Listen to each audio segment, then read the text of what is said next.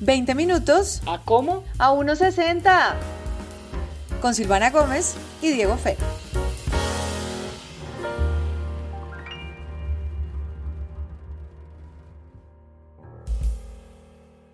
Oyentes queridos, queridas, bienvenidos a este su podcast a 1.60. Eh, es jueves y para recordarles, los martes vamos a tener episodios exclusivos para nuestros mecenas en Patreon www.patreon.com slash a 160 y pueden ir, pagan, nos apoyan, porque es que es que esto es amor al arte, pero rico poder generar algún tipo de ingreso y ustedes van a tener acceso a material exclusivo. Sí, o sea, esto no es que eh, muchas gracias por apoyarnos y nosotros seguimos. No, es que realmente van a verse beneficiados con los buenos días, tardes, noches, Silvana, em, con algo. O sea, van a tener un contenido exclusivo ahí en nuestro Patreon. Así que. Sí, bienvenidas y bienvenidos y eventualmente, ¿por qué no? Merchandising ahí, alguna frase bien chéverona que pues tengamos acá o algo. ¿Por qué te voy a decir, yo entregaba stickers de la W y en la W esos stickers daban beneficios. Si usted tenía el sticker de la W, podía llevarse beneficios y la gente hacía fila para tener el sticker de la W.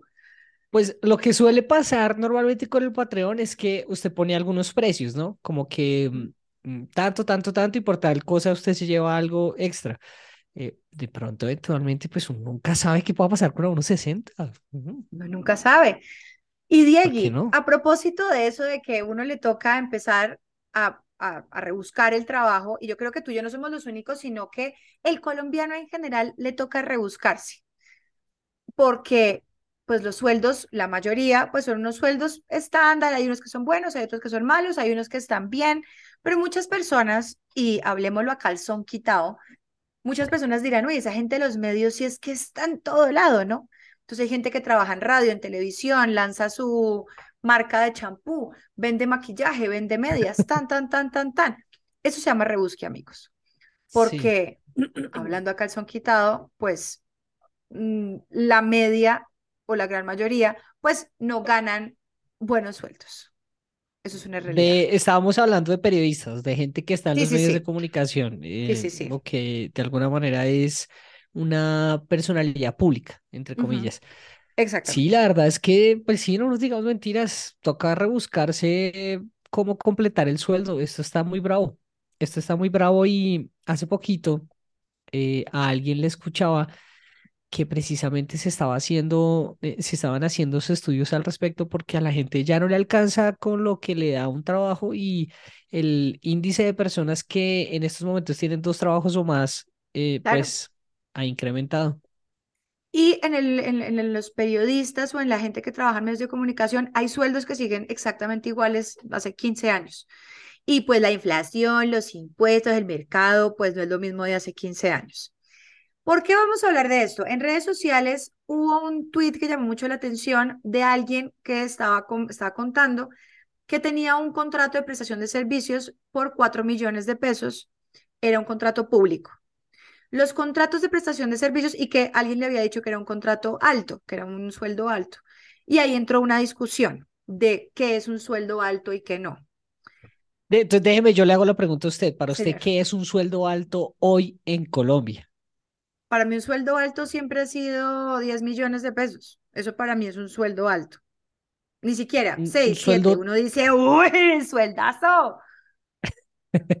sí, mire que yo antes creía que un sueldo top top eh, pues estaba como entre los 20, 30 millones como de, ¿cómo se dice? De gerente o de... Eh, sí, pero eso es para mí, ya me parecen que son como de estratosfera y me parece que igual esa gente, las, hay personas que creen que los gerentes y eso no hacen nada y son personas que tienen la empresa encima y tienen un sueldo, o sea, digamos que son altos. Pero, y pues... pero un sueldo, mire, a ver, para mí un sueldo alto es de 6, 7, 10 millones de pesos. Eso para mí ya es un sueldo alto. Sí. Eh, y, por qué fue? Porque es que vamos a hablar del tema. ¿Fue que usted se encontró el tema en redes? ¿La gente estaba hablando Lo vi sobre en Twitter. Y claro, y se abrió la discusión de qué es un sueldo alto y qué no. Hubo personas que dijeron, ¿cómo así? Un sueldo de 4 millones se lo gana una persona recién egresada. No jodas, pero ¿en qué carrera? Ahí entra una discusión. Yo tengo, o sea, como que mi círculo social, yo soy la única como periodista, persona que trabaja en el medio. La gente normalmente piensa que las personas que trabajan en los medios son millonarias y que ganan mucha plata y no. Puede que sí tengan mucha plata, pero va en el rebusque, va en tener varias cosas, en tener varios trabajos, tan, tan, tan. Y hay un momento en el que uno llega a un punto en el que empieza a ganarse estos sueldos altos. Pasa. Pero en muchas conversaciones a mí me preguntaban, bueno, ¿y tú cuánto te ganas? cuando les decía cuánto se ganaban, me miraban con cara de, ah, ¿y tú cómo vives? O sea, ¿cómo haces para vivir? Porque una persona que estudió, no sé, un administrador, un economista, un abogado, eh, bueno, hay ciertas carreras que sí un recién egresado se gana 3 millones de pesos. O de pronto cuando están en la práctica les pagan el mínimo y después empiezan a subir. Normalmente están entre 2 y 3 millones. Hay empresas hoy en día que ya se pasan de piña y es como, necesito una persona con 5 años de experiencia, bla, bla, bla, y el sueldo es de 2 millones y medio. Eh, no, mm. no, 5 años de experiencia y la experiencia sí empieza a sumar. Estas personas que yo te digo, les parecía re loco mi sueldo, que ya les voy a contar el que normalmente fue durante muchos años, porque ellos decían, pero es que un sueldo junior en una empresa es de 6 millones, sueldo junior. Y cuando me preguntaban, tal persona de la mesa de trabajo, ¿cuánto gana? Yo les decía 6, 7 millones, es súper buen sueldo. Y me miraban con cara de... Y decían que no. Yo todavía creo que 6 o 7 millones es un buen sueldo hoy. Hoy. Claro, pero para muchas personas junior, o sea, hay gente de 25 años hoy que está en las empresas y es junior y su sueldo es de 5 o 6 millones de pesos. Eso es una realidad. Pero hay otro gran porcentaje que sí viven con 3 millones de pesos. Hay gente que lleva toda la vida trabajando y su sueldo es de 3 millones. Yo lo máximo que me he ganado en un sueldo laboral, o sea, así de contrato, ha sido 4 millones de pesos. Sí. Y tengo 15 años de experiencia. Mm. Claro, si yo sumo las campañas, los trabajos extras, lo máximo que me he ganado mensualmente teniendo trabajos ha sido 7 millones de pesos y me sentí millonaria. Dije, ahora sí me voy para Dubai, voy a alquilar un avión privado, fiesta en Andrés, estás, estás, estás. Claro, pues porque si yo me gano entre 2 millones y 3 millones y lo duplico, pues lo máximo. Hasta que me empecé a dar cuenta, pues que había otra realidad. Me parece curioso porque mire que a mí me pasó algo muy similar eh, yo el máximo que me he ganado por nómina, por nómina, de contrato a término indefinido, sí. Eh, ha sido, eh, creo que 3 millones 500, casi llegando a los 4 millones. ¿sí? Y uno agradece la nómina. claro, porque es que cuando uno sale de la nómina es que uno se da cuenta todo lo que rodea ese sueldo de 4 millones de pesos netos, entre comillas, o 3 millones de pesos netos que uno se pueda ganar. Y para, para no alargar el cuento, para las empresas termina siendo como un millón de pesos más caro uno. Claro. Palabras más, palabras menos, porque se paga eh, que la, el seguro de riesgo laboral, eh, la EPS, la pensión, las cesantías, la caja de compensación familiar y toda esa vaina va rodeando, más o menos, pues va redondeando en unos 600 mil o un millón de pesos. Em, cuando yo me gané lo que más me he ganado yo eh, fue porque tenía tres trabajos. Claro. Tres trabajos al tiempo. Estaba como productor en Caracol Radio de un programa, estaba como presentador y en esa época era productor de invitados de un programa de Canal 13 en el que estábamos los dos. Y además de eso tenía un, estaba produciendo un programa de radio para, eh, para un ministerio, no me acuerdo qué ministerio y ahí es cuando uno le preguntan, pero ¿y por qué no salimos? Y uno dice, no, gracias, pues es que tengo tres trabajos y la vida no me da. Entonces ahí vamos con lo otro. ¿Cómo hicimos para sobrevivir socialmente, Diego? Eso una cosa, bueno, éramos jóvenes, entonces nos importaba un carajo totearnos o no. De acuerdo. Sí, eh, eh, yo creo que por ahí también va la cosa, o sea, como que uno terminaba, pues es que mire los horarios, Silvar, es que, es que yo me acuerdo pues te voy a, esas jornadas de grabación. Te voy a decir una cosa, yo, bueno, y tú tenías tres trabajos, yo en el Canal 13 estaba, en el Canal 13 entraba a las 6 de la tarde y salía a las 11 de la noche, que igual es, son cinco horas, pero a veces durante el día me tocaba grabar varias notas, entonces digamos que entraba a trabajar a las 10 de la mañana, tenía las notas, llegaba al canal, grababa y trabajaba los domingos en la X. Entonces póngale cuidado a mis horarios. trabajé de 2 de la tarde a 11 de la noche. Estaba al aire de 2 de la tarde a 11. y me pagaban, ojo, me pagaban un millón y medio. De 2 de la tarde a 11 de la noche. Hijo de puta. un millón y medio. Hasta que un día me enteré que a alguien le pagaban 7 millones por hablar cuatro horas y fue y dije, ¿qué es esto? Y me dijeron, no, lo que pasa es que ella es un poquito más famosa y si usted quiere hacer carrera le toca ser paciente. No, Ahí me cayó el primer baldado de agua fría de, esta es la realidad de mi carrera. Es que, es que da mucho empute muchas veces eso, pero bueno. Mire, eh, en esa época, parce, es que los medios son jodidos, parce. Los medios son jodidos y ahí es donde me dice, mierda, uno se jode un montón para hacer tal cosa y, y esa, las comparaciones son supremamente odiosas, pero, pero, parce, hay que hacerlas, sobre todo cuando uno está ahí, a tal persona le están pagando esto y yo estoy haciendo X, Y, Z. Uy, puta, mucha piedra. Perdón por la grosería, pero bueno. Eh, en esa época, yo arrancaba a trabajar a las 6 de la mañana en Caracol y terminaba a la una de la tarde pasaditas, que era cuando se acababa el noticiero. De ahí salía a descansar. Después preparaba temas, me iba para el canal, arrancábamos a las 7, terminábamos más o menos a las 10, 11 de la noche, los días que no grabábamos el programa de los viernes. Eh, y eh, llegaba a mi casa más o menos a las 12, sí, llegaba a mi casa más o menos a las 12 de la noche para levantarme a las eh, cuatro y media y estar a las seis de nuevo en la emisora. Claro, y ahí entra el tema de que digamos que esta persona está hablando de que un contrato de cuatro millones por prestación de servicios. Ahorita hay todo un tema que va a haber una reforma desde el ministerio para los contratos de prestación de servicios. Pero digamos que yo, claro, ni lo vemos en este gobierno, yo creo. Y yo estoy de acuerdo hasta cierto punto, porque hay empresas que lo que hacen, y eso salió a la luz, las empresas públicas normalmente, yo en el Canal 3 estaba por prestación de servicios, mm. prestación de servicios, pero yo tenía que cumplir un horario.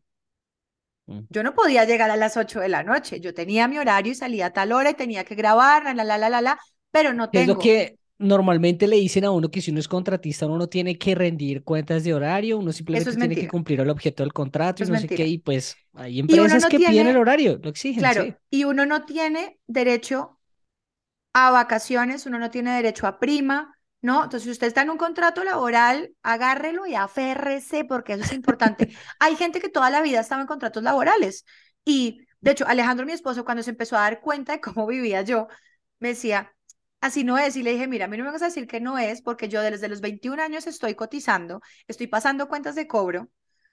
Me tocó salirme de la EPS de mi mamá, siendo estudiante, porque me tocaba mm. cotizar y me tocaba pasar mis cuentas de cobro. Fue una decisión, vas a empezar a trabajar, ok, ya eres adulto, bienvenida al mundo, ¿no? Y yo no tenía vacaciones ni nada de eso. Cuando entré a trabajar a, Caracol Radio y cuando ya empecé a tener nómina, dije, ¡Ah! ¿cómo así? ¿Acá pagan primo? Y, pagan prima extralegal y pagan vacaciones y te dan una sombrilla cuando cumples años. Oh, wow. Porque es que uno se empieza a pegar de pendejadas. Pues no son pendejadas, de verdad sí es importante.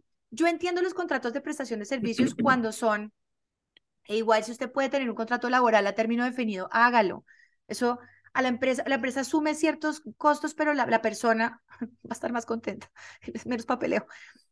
Los contratos de prestación de servicios me parece que funcionan para un freelance, para lo que yo hago, digamos, de campañas. A mí me toca pagar seguridad social cada vez que va a pasar una cuenta de cobro y lo hago sin ningún problema. Pero uno estar años en eso, sin primas, sin vacaciones. Yo tenía vacaciones porque el contrato se acababa. Pero ¿sabe qué pasa, Silva, ahí? Que es que hay mucha gente que eso, eso es como el, el, pues, les puedo dar un ejemplo que puede ser muy estúpido, pero es como la persona que se, que se cría siendo, entre comillas, vegetariana, ¿sí? O sea, que nace sin el contacto, entre comillas, no sé, de la carne, pues seguramente no la va a extrañar, ¿sí? Sí, uno, uno no eh, extraña lo que no tiene.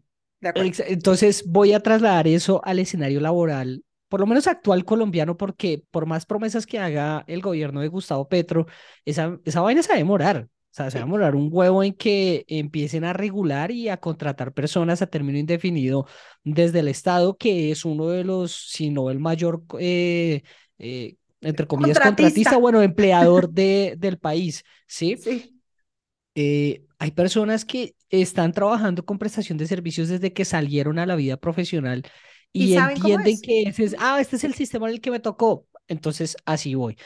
Aquí voy con esto obviamente es una chimba, o sería una chimba poder tener un contrato a término indefinido en una empresa que le permita a uno contar con todas las garantías eh, de prestaciones eh, laborales, ¿sí?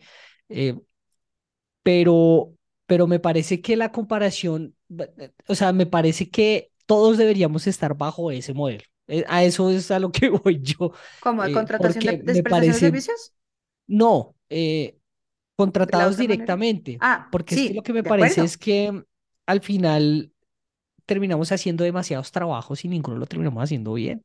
Claro, por eso digo que para determinadas Simplemente como para tratar de llegar a un salario en donde me sienta yo que medianamente lo puedo lograr, pero pues es... Pero es que, a mí, mira, a mí me ha tocado, a mí me ha tocado hacer negociaciones de, en empresas de, ok, que le preguntan a uno, ¿cuánto se quiere ganar? dígame cuánto es el sueldo que yo te le puedo decir que me quiero ganar dos millones y usted tiene cuatro y me va a pagar los dos. O le digo que me quiero pagar cinco y no me contrata porque estoy cobrando mucho. Dígame cuánta plata tiene.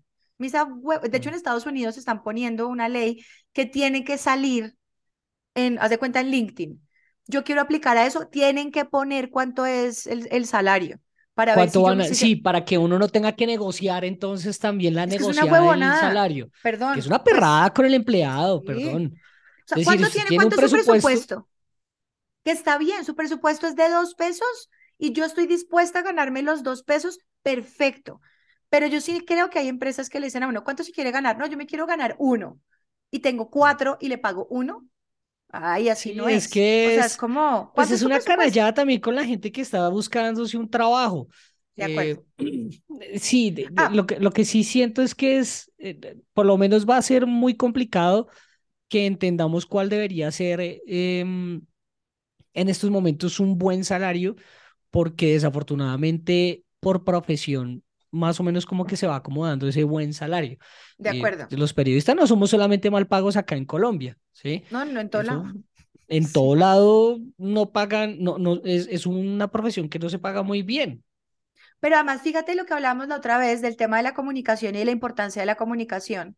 Todavía siguen viendo a los comunicadores y a los periodistas como hay, sí, los que hablan, los que no. No, sí es importante. O sea, aquí voy a abogar por mi eh, gremio pero con otros, con, otros gremios más.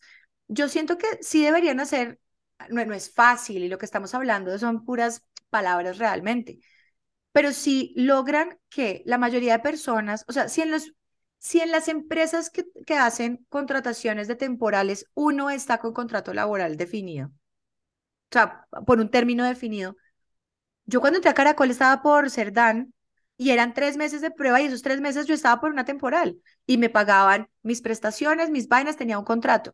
Eso es lo que te estaba poniendo el ejemplo de, hay cosas de cosas que está bien pasar una factura o una cuenta de cobro, está bien, pero para unas cosas que son de tres, cuatro, cinco, seis meses, lo que te estaba contando, a mí me tocaba negociar, entonces listo, el sueldo son cuatro millones. Ok, es por prestación pero, pero Silva, es que en este nómina. país... Porque si es por nómina me puedo bajar un poquito porque usted ya me va a pagar todo, pero si, si es por prestación de servicios, págueme más porque es que a mí me va a tocar bajarme del bolsillo a pagar prestaciones. Y ahí ya me quedan el sueldo exactamente igual al de nómina. No, eso es una falta de respeto. Y uno pagándole a las es que lo que, lo por que cada cuenta de cobro, no, eso es una falta de respeto. A mí e, e, la misma cuenta de cobro. ahí está, la planilla más alta, la más alta, y con eso yo puedo pasar a diferentes cuentas de cobro, pero se supone que por cada cuenta de cobro tengo que pagar. ¿Me sirve para la pensión y la EPS? ¿A mí me están atendiendo como estoy pagando la EPS? No creo. Sí, porque es como si usted estuviera pagando prácticamente que una prepagada. Eh, eh, exacto. Entonces no puedo pagar la prepagada porque le estoy pagando la EPS. No.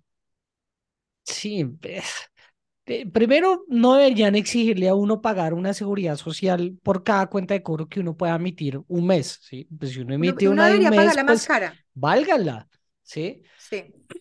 sí. Eso por un lado. segundo, por ese tipo de sistemas es que tenemos una crisis la hijo de puta en temas de pensiones, ¿sí? Claro. Porque eh, claro, yo, ah, no, es que yo este mes no estoy trabajando, entonces porque voy a cotizar por lo mismo que, que, que yo cotizaba antes. Yo primero necesito plata para poder vivir y segundo necesito seguir pagando mi seguridad social porque yo no sé qué me pueda pasar un accidente. Eso por otro lado. Lo tercero, parce, lo que usted contaba ahorita es el ejemplo de por qué Colombia está tan, tan jodida y es es como un, es como un tejido de, de, es como tejer sobre lo roto que está la cosa. Entonces, eh, para que la gente no nos haga trampas, entonces necesitamos meter estos papeles y estos papeles que certifiquen que efectivamente usted es quien es y no sé qué dice más. Y toda esa generación de papeles que le están pidiendo a uno es lo que termina demorándole a uno una contratación o que le acepten a uno el poder eh, ganarse un contrato.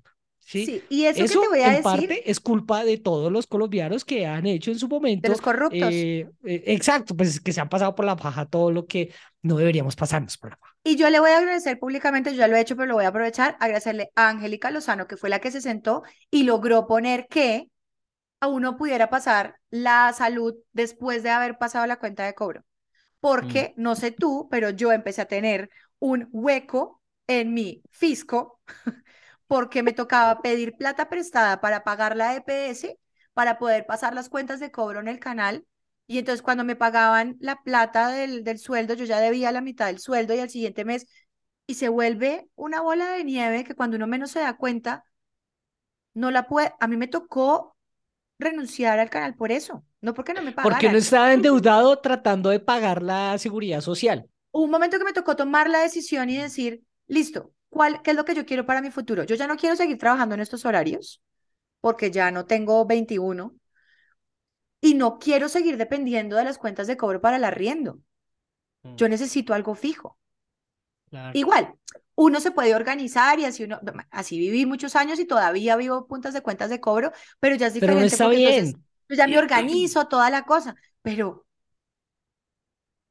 entonces, que me den clases de economía en el colegio si voy a vivir a cuentas de cuenta de cobro, le toca una prueba y error, y entonces le hacen la vaina de la EPS, que esto no te lo cubre, y entonces lo otro, y bla, bla, bla, y entonces eh, si quedo embarazada y entonces eso me lo va a cubrir la EPS, mi, mi vaina de la licencia de maternidad. Pero mire, esa es otra discusión que yo he tenido con varios amigos y es varias cosas que uno ya de adulto se da cuenta que deberían ser necesarias dentro de la formación de uno de pelado. Primero, hablaba con una amiga nutricionista que me decía, parce, en el colegio deberían enseñarnos nutrición porque los pedos que tenemos cuando grandes es porque no sabemos cómo comer y además no sabemos cómo identificar qué es lo que nos estamos comiendo o nos estamos llevando del supermercado, etc., etc. Una. Dos, en la universidad nos deberían decir cómo, hijo de putas, va a ser la vida laboral de verdad. ¿Sí? ¿Cómo va a ser enfrentarnos a ese escenario? Pero también entre el colegio y la universidad, es decir, cuando usted está en bachillerato y cuando está arrancando, deberían darle a uno clases de formación económica para saber cómo carajo se va a enfrentar uno a la vida. Porque, porque uno no sabe. Claro, ahorita yo digo, a ver, huevón, estudiaste periodismo porque no quería saber nada de matemáticas. Sí, pero hay cosas que uno sí debería saber o deberían restregárselas a uno para decir, hey, parce, es que usted se va a encontrar con este escenario y esta realidad en la calle. Es que más allá de las matemáticas es como la organización financiera. Yo no tengo que saber ecuaciones y cosas que le enseñan los economistas o los administradores. Para eso yo me casé con un administrador. o sea, si no saben como yo, Alejandro, la vida, joven. Exacto, sí. Yo le debo, yo le debo mi, mi alivio financiero a ese señor porque se sentó y me dijo, bueno, vamos a pagar, vamos a organizar y las cuentas de cobro las vamos a organizar. Pero sí. que le enseñan a uno, mire, existen este tipo de contratos, ¿qué puede usted exigir? Em, ¿Cómo es la, la, menor, la mejor manera, pero entonces para para uno estar en la EPS, si es bueno uno estar bajo, eh, no sé, la pareja o bajo la familia, eh, si vale la pena eh, estar en un fondo de pensiones, si está bien tener cesantías. A uno después le meten unos golazos. Que sí, vaya, hay otra cosa, hay otra cosa que yo me pongo a pensar, por lo menos para que uno sepa a qué se va, a qué, a qué se va a tener. Exacto, más allá de los fondos privados o no, es uno saber. Sí, alguna vez eh, eh, yo leía con mucha preocupación un par de columnas que en su momento sacaron, me parece que fue eh, Mabel Lara, Claudia Palacios y por ahí también se metió Claudia Morales. Y ellas hablaban de lo que era el futuro de la profesión, pero sobre todo por la cantidad de chicas y chicos que estaban saliendo de nuevas promociones dentro, de, dentro de la carrera. Y yo sí diría que en eso se lo peleé también en su momento a Claudia cuando en una de sus eh, propuestas de campaña o ya siendo alcaldesa, ella como que hablaba de, es que necesitamos saber es para qué hay plazas laborales para que la gente sepa a qué puede salir. y el resto pues no. Yo de una forma como muy idealista eh, y soñadora decía, pero pues entonces ahora le van a decir a uno qué putas puede y no puede estudiar y qué debería estudiar o no. Pero la verdad sí está la buena la idea. no, y es que en estos momentos sí me pongo a pensar y digo, mire, estamos en una sociedad que puso como prioridad en estos momentos no la familia, no el amor, no la construcción de comunidad, sino la plata. En estos momentos lo que mm, el motor de nuestra existencia para ustedes, para todas y todos, es el conseguir plata porque la plata nos da para poder tener un techo, para poder comprar el mercado, para poder estudiar y para poder desarrollarme también profesionalmente. Eso es nuestra razón de ser. Qué tristeza, pero pues esa es la realidad en la que vivimos, ¿sí? Pues sí, porque es capitalismo y toca pagar arriendo y toca... Sí, pues así vivimos, exacto. Si eso va a ser así, en eso me parece que los gringos sí han sido muy pragmáticos y apenas los chinos salen del colegio como que les dicen, bueno, parcero, bueno, parcero, a producir. a ver, vaya a ver a producir, vaya a conocer el mundo, vaya viva solo, vaya y mira a ver lo que es conseguirse un trabajo y hágale. Hágale porque la vida es así. Claro, es el modelo que ellos nos vendieron, pero pues es el modelo que la mayoría del mundo asumió y adoptó. Y ya se les está toteando, ¿no? Hace muchos años se les está toteando ese modelo. Se nos está toteando desde hace rato. Entonces, si ese es el escenario al que nosotros y nosotras nos vamos a enfrentar cuando salgamos de nuestras carreras soñadas, que le den creemos que vamos a cambiar el berraco mundo, Mm. Entonces, eh, hagamos una cosa, porque no me da las herramientas para yo poderme enfrentar a ese mundo. Dígame, ¿bajo qué sistema me voy a enfrentar yo a nivel laboral? Ah, es que la mayoría de personas que contratan en el mundo de los medios de comunicación las contratan por prestación de servicios y eso implica que usted va a ceñirse bajo este, este y este contrato, ¿sí? Sí. Porque también eso fue lo otro, ¿no? Y saber, Muchas amigas y amigos y compañeras y compañeros terminando fue, terminaron fue decantándose por el tema de comunicación organizacional. ¿Por qué? Porque laboralmente tiene una, claro, tiene un, bueno, tiene una recompensa entre comillas económica mucho más alta que la que puede llegar a tener uno como comunicador o como periodista.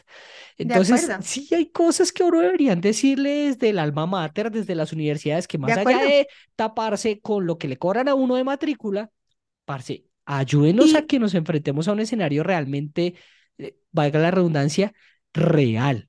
Igual nosotros acá estamos hablando de lo que conocemos, a lo que nos dedicamos. Seguramente hay muchas carreras que son igual de mal pagas. O que hay carreras y que ustedes van a decir, pero de verdad hay gente que se sigue ganando 3 millones de pesos. Yo me ganaba eso cuando me gradué de la universidad. Bueno, Newsflash sí existen. O Newsflash, sí, sí hay gente que se gana 15, 20, 30 millones de pesos con el peso trabajos y porque sube y, pues porque sí. Y cuando usted empieza a ascender en una empresa, ¿Y pues el costo de a pagar más. Exacto. Digamos que yo no voy a pelear por los sueldos altos y que hay esquinas, no, cada uno con su trabajo y sus cosas. Pero sí siento que hay cosas que un periodista no puede seguir ganándose millón y medio, dos millones de pesos. Eso me ganaba yo en el 2010, ni siquiera en el 2007 hacemos flash forward hacia adelante y hasta hace pues, dos años me ganaba lo mismo.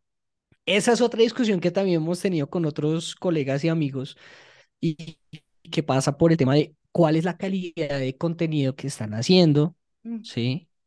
Porque, mire, para no ir lejos, el tema que le iba a proponer yo hoy era el de Paula Durán, no sé si usted sabe quién es ella, pero es la chica que estuvo lidiando contra, pues, que tuvo esa lucha contra el cáncer, que pudo ver a su familia finalmente y no sé qué. Mientras estaba buscando información sobre lo que pasaba a ella, me encontraba con un poco de artículos llenos de errores ortográficos, llenos de errores y redundando, dándole la vuelta al mismo tema, con la misma vuelta y el mismo tema.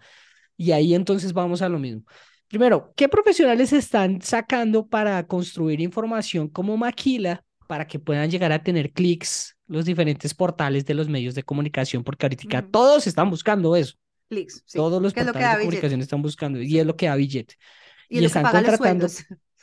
¿Y qué tipo de periodistas entonces estamos contratando? Pues, parce, eh, no sé si siquiera tengan editores senior que más o menos sepan eh, eh, cuál es la línea que deberían darle a X o Y tema, ¿sí? Mm pero pues lo que están sacando es generadores de contenido que en el momento en el que los eh, chats de inteligencia artificial superen la forma como redactan esos contenidos, pues esos pelados ya no van a tener trabajo. y esos chats cada vez van a existir más. O sea, Entonces, ya existen. También pasa, ya están. claro, también pasa es por eh, el negocio, lo que da plata, el mantenerse, porque es que todos los tenemos que mantener ahí. Y a partir de eso, todo eso va atravesando la calidad con la que las cosas también se van haciendo y en este caso los medios de comunicación, que son los que se están viendo mm. directamente afectados por esa cosa. Que lo compartan, yo honestamente no lo comparto, yo sí creería que debería haber... Eh, por lo menos profesionales que, que puedan dar un poquito más de nivel al tema. Pero pues se atraviesa de nuevo el tema de plata, Silva. Esta semana yo trinaba pues, el Washington Post, por más de que Jeff Bezos lo haya, con, lo haya contratado, parece tuvo que echar gente esta semana. Yo, no sé qué va a pasar. Pero ahí el tema por dónde nos fuimos en la conversación.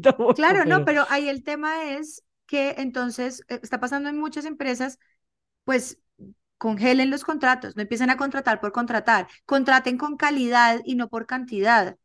Eh, si hacen eso, seguramente pueden hasta subir los sueldos. Obviamente va a ser muy difícil, yo no estoy diciendo que todos nos tengamos que ganar 10 millones de pesos, pero hay que totear la burbuja que un sueldo de 4 millones de pesos para muchas personas sí es bastante.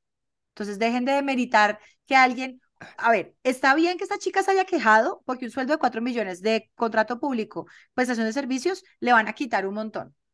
Pero por lo menos tiene que descontarse un millón de pesos ahí de tajada. Exacto. Pero no sigan creyendo otros que 4 millones de pesos es lo del mercado, lo de los zapatos, porque con eso viven familias completas. Como hay gente que vive con el mínimo, familias completas. ¿Cómo hace? no sé, o con menos. Ahí eh, está el tema. A eso, y hay gente que compra, que compra casa viviendo con el mínimo y tienen tres, cuatro chinos. Mire, una cosa ya para cerrar, porque usted mencionaba un par de cosas ahí que me parecen claves. Eh, y, y, esto es un poco retomando también lo que deberían o no enseñarnos estando en el colegio o en la universidad para enfrentarnos al mundo real. Un amigo me decía cuando se le murió la mamá que si él algo extrañaba o sentía que le faltó del colegio y de la universidad es que le enseñen a uno a enfrentar el duelo. ¿sí? Sí. A entender que la muerte es algo que va a pasar y que todos vamos a pasar por ahí. Estamos en una sociedad que desafortunadamente es demasiado solapada o miedosa para enfrentar ese tipo de cosas y manejarlo de la mejor manera. Y lo segundo es, eh, yo sí siento que el tema de lo que ha sucedido eh, con los estallidos sociales hace unos años en Latinoamérica, acá en Colombia, lo que sucedió con el 21 y todas esas cosas, como que sí nos han dado una especie de cachetada de vernos qué carajos tenemos como prioridades y cómo están viviendo unos compatriotas frente a otros compatriotas. Y ahí hay una desigualdad muy brava, que era lo que tal vez no pensábamos que sucedía, pero sí pasa y nos pegaron fue una lavada de cara de lo que está sucediendo. ¿Cómo le vas a decir y le vas a echar en cara a una, a una familia que eh, vos estás vistiéndote con X, Y o Z eh, ropa, porque me, me, me, llegó el flash del video ese de los pelados en la Javeriana, que estaban diciendo cómo carajo se vestían y cuánta plata se habían gastado en una de puta pinta, parce. E, eso a mí me, me ofendió muchísimo y me pareció. Una tendencia de TikTok, cualquier cosa. Es una tendencia de TikTok, pero que también habla de hey, carechimba. Arribismo. Sí, y es eso, y somos una sociedad muy, muy, muy arribista. Me parece que está atravesado también por la manera como la misma sociedad nos ha dicho que tenemos que vivir. Quiero hacer un último comentario antes de irnos. Si vamos a pagar tantos impuestos porque con la nueva reforma nos van a clavar con impuestos, espero que no se roben la plata. Gracias.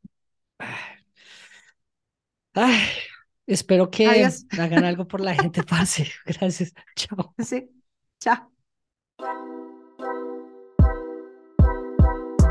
Este es un podcast coproducido por El Rotolo y Relatores. Recuerden que nos pueden seguir en nuestras redes sociales. Estamos como arroba Silvana Gómez y arroba Diego Fero, tanto en Twitter como en Instagram. Si le gustó este episodio, ayúdenos a llegar a más personas. Puede recomendarnos con sus amigas y amigos o dejarnos una calificación de 5 estrellas con comentario en su plataforma de podcast preferida. Esto es A160 con Diego Fero y Silvana Gómez.